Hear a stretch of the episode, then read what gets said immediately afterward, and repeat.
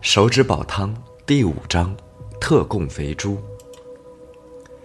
这一天下午，天南市东城区闹得像开了锅。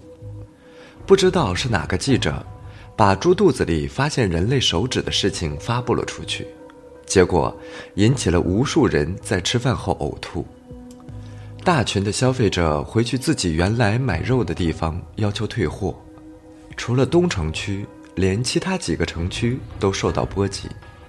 大批消费者要求退回猪肉。而东城区的几个大型屠宰场也被围了个水泄不通，看热闹的也有，来报道的也有，闹事的也有，派出所不得不派出警力维持秩序。新发现的两头猪都是下午才屠宰的，这本来是准备为晚间售卖做的准备，结果却引来了大范围的恐慌。老李，怎么回事？在其中的一家屠宰场，肖小白看到了满头大汗的老李。能怎么回事？就是屠宰场的师傅在清洗胃部和大肠的时候，发现了人类的手指指节，然后就报案了。那个屠宰场的指节都收集完毕了，这是最后一个屠宰场。老李一边说，一边拿着滤网，将猪内脏里掏出的污物倒到滤网上。然后在水下清洗。这里有些指节已经被咬碎了，只能这么收集。妈的，搞了快一个下午，一身都是猪屎味儿。今天晚上老婆又不让上床睡觉了。老李自顾自的抱怨，没有发现听到的几个人都在暗自窃笑。这两个屠宰场发现的手指骨节是属于同一个人吗？肖小白担心的是。这不单单是一个人的尸体，暂时还无法完全确认。这两个屠宰场的猪杀得比较晚，手指的外部皮肤已经被消化的差不多了。从外观上暂时无法确认，但是从指关节的长度推断，应该是属于一个人的。这次发现的有食指和中指的骨节，还有无名指与尾指的指节，还有一些嚼碎的碎骨片。回去还需要整理，这家伙把一双手都给喂猪了。有没有确认死者的年龄之类的？肖小白这句问话招来了老李的一通白眼。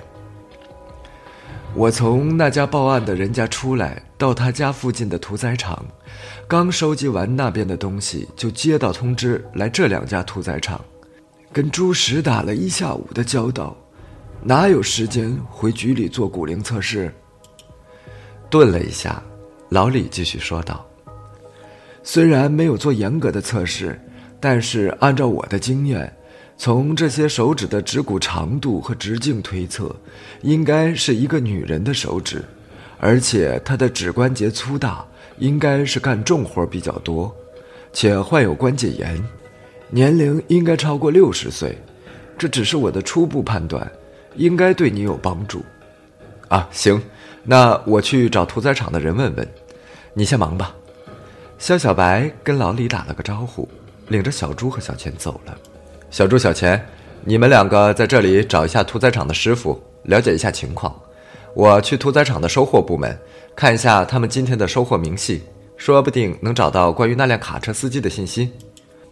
这种大型的屠宰场，它的生猪货源一般都是固定的。很有可能是大型的养殖场供货，这些货源都是会有记录的，而且司机之类的也是长期固定线路的。走进了屠宰场的收货部，但是屋子里却没有一个人。肖小白正要退出来，一个中年女人走了进来：“喂，你干啥的？这里是办公室重地，保安不许进来。”肖小白听到这话，差点气乐了，感情把自己当保安了。他仔细地打量了一下这个嗓门大的女人，只有一个词可以形容她：彪悍。肖小白很怀疑，当屠宰场的师傅忙不过来的时候，这个女人一定可以充当屠宰场师傅的角色。啊，我是公安局刑警支队的，过来是想了解一些情况，请问你们这里收货部门的负责人在不在？哦，你找李经理啊，我打电话叫他回办公室。刚才跑出去看热闹了。打完电话，两个人忽然没了话题，屋子里沉默了下来。那你为什么不去看热闹？办公室里的人好像都去了吧？肖小白觉得实在难受，就随便找了个话题开口了。人家害怕，看了怕晚上睡不着。女子露出了楚楚可怜的样子，相当的扭捏。听了这话，正在喝水的肖小白差点呛死了。一个膀大腰圆、相貌彪悍的女子，用粗嗓门说出这一句话，还不安地抱着双手扭动身体，正咳嗽着。负责收货部门的李经理进来了。谁找我？哎呦，警察同志，你好，你好。哎呀，感冒了吗？怎么咳得这么严重？啊不，刚才喝水呛到了。过了好一阵，肖小白才停止了咳嗽。怎么那么不小心呢？是不是水太热了？我让小千给你再换一杯。这名姓李的负责人跟那名女子倒是绝配。案子要紧，咱挑重点的说。这一批猪是哪一家养殖场送来的？你这边还有记录吗？我想查一下这批猪的来源。肖小白也不跟这个负责人客气，打断了他的说话，直奔主题：“你等等，我查一下。”姓李的负责人从自己的办公桌里拿出一个文件夹，开始查找。肖小白发现，他在看某处时顿了一下，然后面色慌张，偷偷的瞟了自己一眼。怎么了？有什么不方便吗？查到了吧？肖小白问了一句，看他没有回答，伸手把文件夹拿了过来。这是一张收货记录，记载的是每一个养殖场送货的时间和数量。